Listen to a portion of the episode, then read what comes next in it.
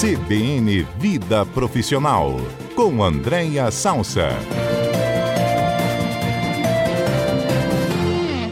Andréa Salsa, boa tarde. Olá, Aurélio de Freitas, boa tarde. Boa tarde aos colegas do estúdio e aos nossos ouvintes.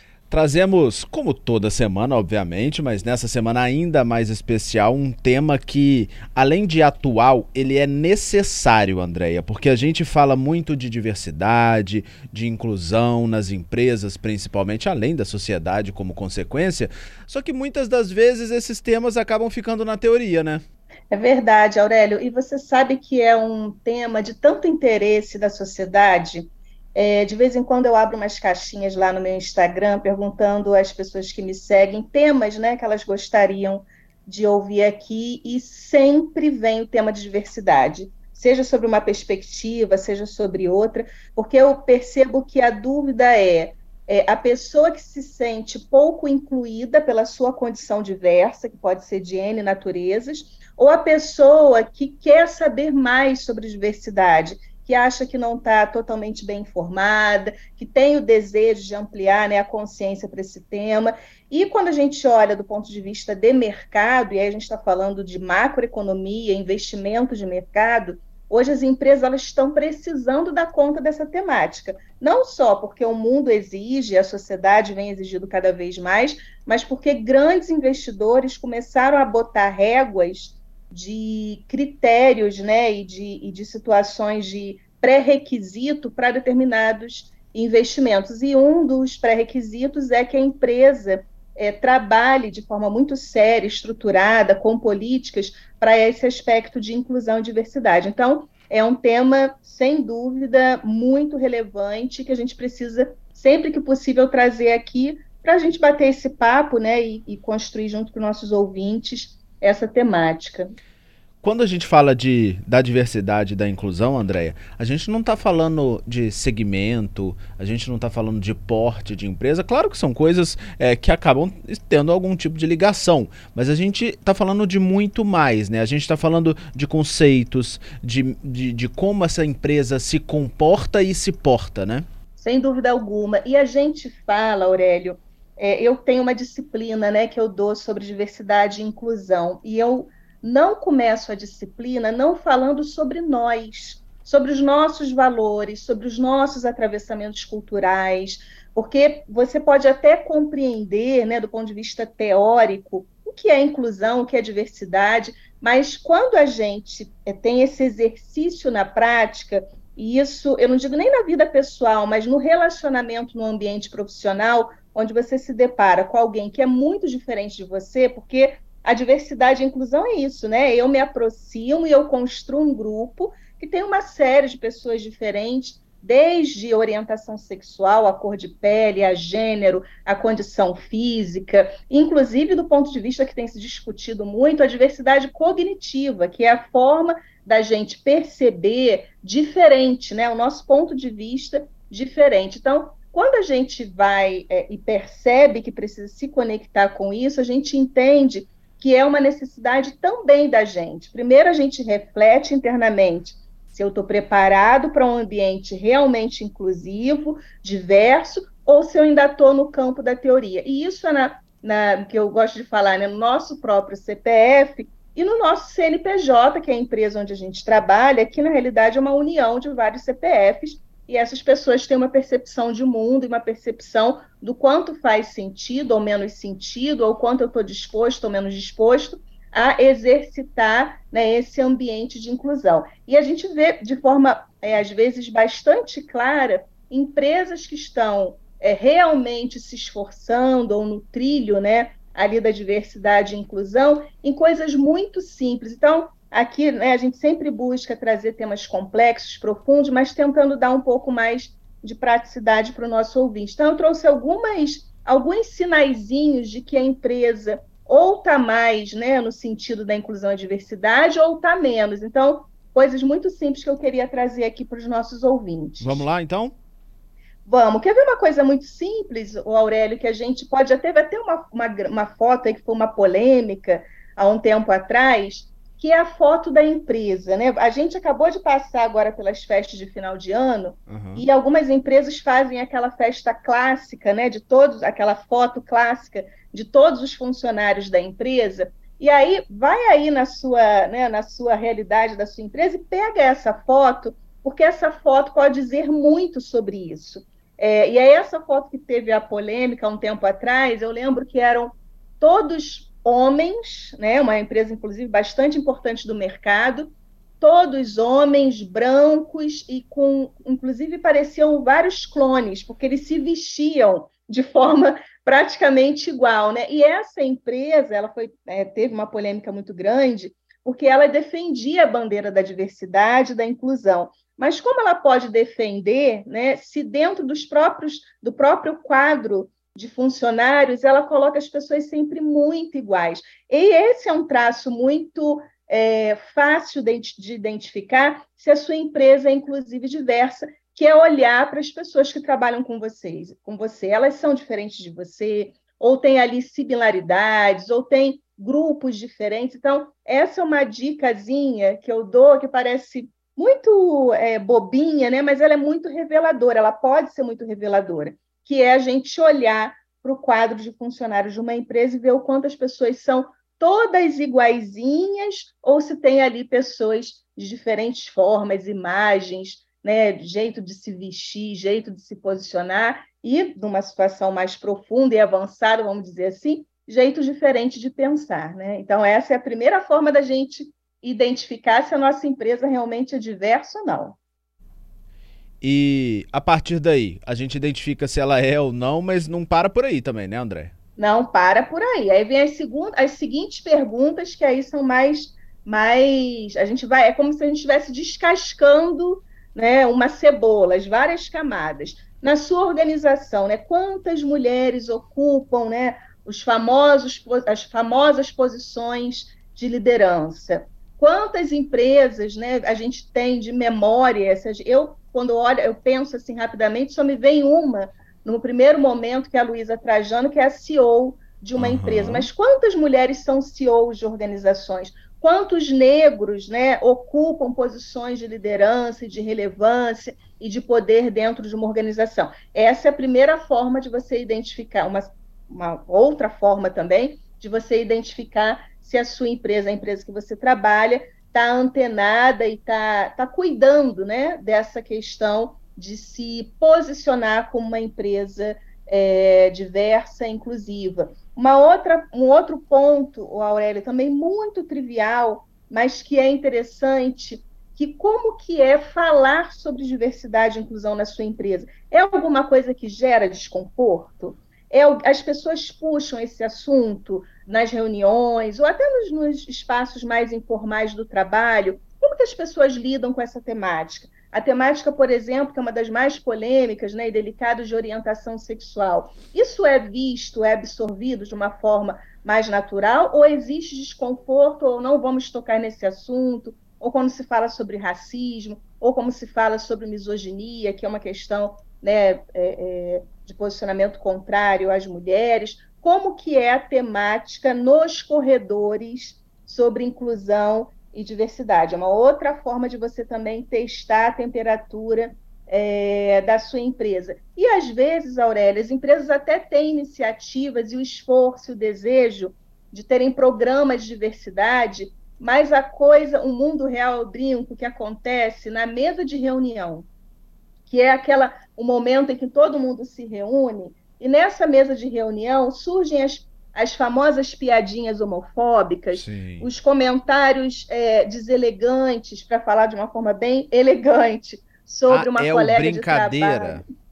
Exatamente, a tal brincadeira, eu não queria dizer bem isso, né? Ou uma piadinha. Você ali, tirou de contexto.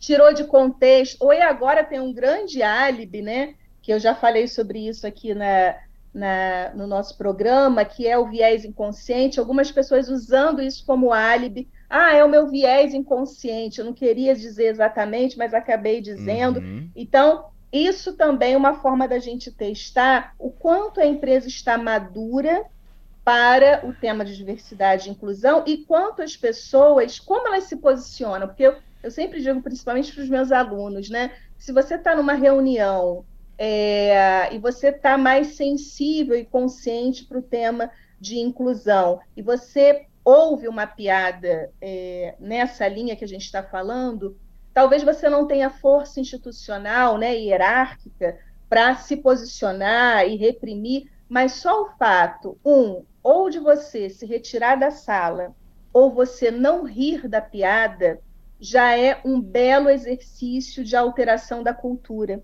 Porque na hora que a gente ri, às vezes até para se proteger e fazer parte da história, né? Uhum. Ou a gente fomenta de alguma forma, a gente não ajuda essa organização a fazer essa transição de cultura, que não é trivial, tá, o Aurélio? Às vezes eu sempre vejo as pessoas falando com muita naturalidade sobre diversidade e inclusão, não é um tema simples, é um tema complexo, é um tema que reflete traços da sociedade. É claro que, quando eu sempre digo, né, quando a gente leva para o nosso ambiente privado, dentro da nossa casa, a gente pode ter até as nossas restrições, enfim. Mas quando a gente vai para o trabalho, nem sempre a gente deve ou não deveria ter, mas o nosso, a nossa crença pessoal, ela acaba transbordando no nosso ambiente de trabalho, seja numa simples piadinha ou seja num comportamento. Então, o, a, essa a forma como eu me posiciono em reuniões ou eu vejo a organização se posicionando, se posicionando também diz muito sobre esse nível de maturidade do tema inclusão e diversidade nas empresas, né? Uhum. André, a gente tem que ir para um rápido intervalo, na volta a gente continua, mas antes só fazer um comentário dentro disso que você falou, né? A gente fala muito de respeito, a gente fala muito de diversidade, de inclusão, só que respeito não é uma questão de opinião, nem é uma questão de você querer ou não, é sua obrigação. Você tem que ser respeitoso com as pessoas, o que você acha não define o que ninguém é ou como a sociedade deve ser. Respeitar é o mínimo para a gente manter uma sociedade saudável e sã. A parte partir daí a gente trabalha os outros pontos, que aí vem a, a aceitação, a diversidade, as empresas mais saudáveis, uma sociedade mais inclusiva, né? Sem dúvida, Aurélia. Eu, eu até vou mais, tá? Eu digo que respeito, dizem que confiança se conquista, eu concordo. Respeito se exige. Além da gente ter, no meu entendimento, assim como você, eu penso como você, respeitar o outro, a gente também precisa exigir respeito. Porque é, esse posicionamento individual é, de, de, enfrentamento também é algo muito interessante. É claro que o nosso entorno precisa nos apoiar. Quanto mais pessoas sensíveis ao tema, mais a gente se une né, para proteger Sim. determinados segmentos. Mas o respeito a gente também exige. Rápido intervalo, já voltamos com Andréia Salsa.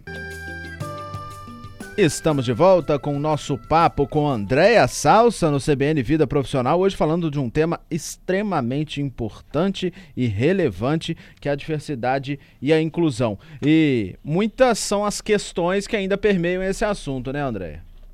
É verdade, Aurélio. E aí a gente vem sempre, né, é, quando a gente quer trazer temas tão sensíveis e polêmicos, né, e necessários, ok, André, estou te ouvindo, faz sentido, vejo que a minha organização está mais madura, menos madura, ou, ou, ou, enfim, a gente nem conversa né, sobre isso na nossa empresa. O que, que eu posso fazer, já que eu, ou empresário, ou dono do meu negócio, ou um colaborador, ou um líder, eu tenho interesse pessoal e vejo que, do ponto de vista até da produtividade, dos negócios, eu quero é, ajudar a minha organização a avançar nesse sentido. O que, que eu poderia fazer, e o que eu vejo, Aurélio, das empresas mais maduras nessa temática, é, buscando fazer. Então, também nessa linha de dicas, coisas bem simples, né? Tem uma, uma. Isso é fácil da gente encontrar, inclusive, na internet, a gente joga lá no Google, né? Guia de letramento para diversidade e inclusão. E como se fossem dicionáriozinhos, né? De como falar adequadamente, como se posicionar é, no sentido muito educativo da questão da diversidade. Então, é, eu que gosto muito desse tema, até por força do meu ofício como professora, tenho sempre que estar estudando, eu sempre aprendo um pouquinho mais. Então, a coisa até do capacitismo, né, que é as expressões que a gente foi criado, né, repetindo, então, ah, não vem aqui querer dar uma de João sem braço. Então, do ponto de vista de pessoas que têm uma deficiência, ouvir isso, né? Então, em quem é em olho de como é que é? Em terra de céu, quem tem um olho é rei. Exato. Então, são coisas que a gente não se percebe que podem ofender o outro na condição é, específica dele, ou então a própria linguajar dessa coisa da orientação sexual. Eu ainda estou aprendendo essa coisa do binário, é, da, da, da, de não chamar de todas nem de todes, enfim, é, ainda para mim, né, da, da, da, geração X com 46 anos agora, ainda estou aprendendo. Então, o guia de letramento é isso, é para nos ajudar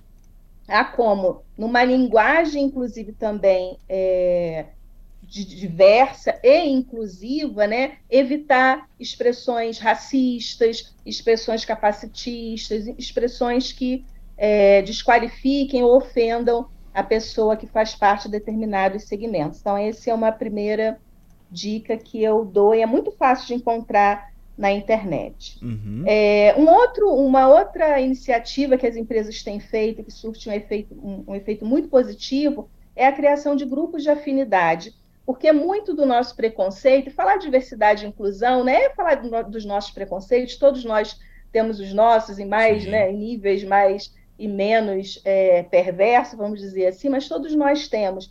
E aí é muito também a ignorância, né, Aurélio? Claro. A gente, quando se reúne, discute, tem proximidade e entende a perspectiva do outro, a gente vai entender, ah, peraí, deixa eu entender então como é a realidade do outro, a perspectiva. Então, muitas empresas criam grupos de mulheres dentro das suas empresas, grupos de, da, da comunidade LGBTQIA, grupos de negros, grupos de pessoas com deficiência. Agora também tem né, os, os 50 mais que são as pessoas mais maduras, e empresas, inclusive, fazendo é, políticas de inclusão e definindo determinados cargos, que é muito polêmica essa temática, inclusive, de só serem ocupadas por determinados segmentos, ou só por mulheres, ou só por negros, ou só pessoas com deficiência, ou pessoas mais maduras. E tem as empresas que estão aí no nível de um pouco mais de maturidade, que já imprimem, por exemplo, nas metas é, da empresa temas relacionados à inclusão. Então, diretorias ou gerências que tenham né, é, é, características de maior inclusão e diversidade, aquele gestor tem um, um, um, incremento no bônus dele de participação ou algum tipo de premiação. E, por último, canais de denúncia, que aí é quando realmente a empresa está com muita disposição de assumir a responsabilidade para que o ambiente seja realmente inclusivo e tudo que fugir dessa perspectiva merece ser denunciado e tem ali uma política de consequência para quem não respeitar a perspectiva de inclusão da organização. Então, eu acho que é um pouco isso que eu queria trazer hoje para os nossos ouvintes, muito mais no campo da reflexão e ampliando né, a nossa consciência sobre essa temática tão relevante. André, me tira uma dúvida. Como que a, o funcionário de uma empresa deve se portar numa situação seguinte? A empresa, é, através dos gestores a nível de diretoria ou de, de presidência, eles têm essa política, nem que seja no discurso, de que a empresa é uma empresa inclusiva, é uma empresa que respeita, que combate o preconceito, etc, etc. Mas existem aqueles gestores que têm é, papel fundamental na empresa que agem de uma forma diferente. A empresa se diz respeitosa, mas determinado gestor não é. Como que fica esse antagonismo de gestão e de política quando ah, ah, se encontra com problemas entre os funcionários? De, ah, fui desrespeitado aqui, ou, peraí, a empresa quer isso, mas aquele gestor faz o contrário e nada se vê e nada se muda. É, aí a gente tem que entender o nível de realmente de maturidade e os canais próprios para esse tipo de, de denúncia, né? Porque na realidade a gente vai fazer uma denúncia, ou dependendo do nível. Quer ver uma coisa, Aurélio, que é, eu sei que é, é super delicado, mas eu sempre gosto de chamar para o exercício da gente pensar no nosso campo possível de atuação.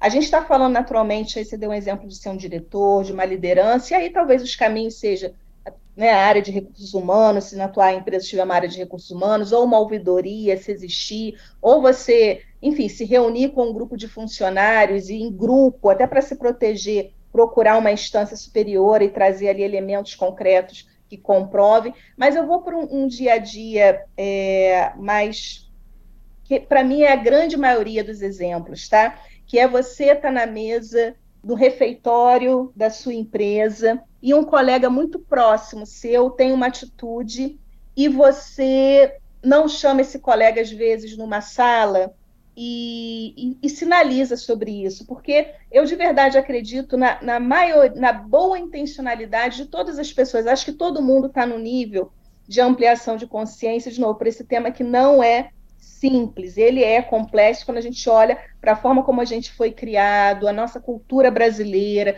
todos os símbolos que existem nessa, nessa cultura né, que a gente faz parte. Uhum. Então, se a gente não for se ajudando, quem tiver num campo de consciência um pouco mais é, é, desenvolvido, não ajudar quem está do lado, que às vezes é um colega de falar, poxa, não cabe essa, mais essa piadinha.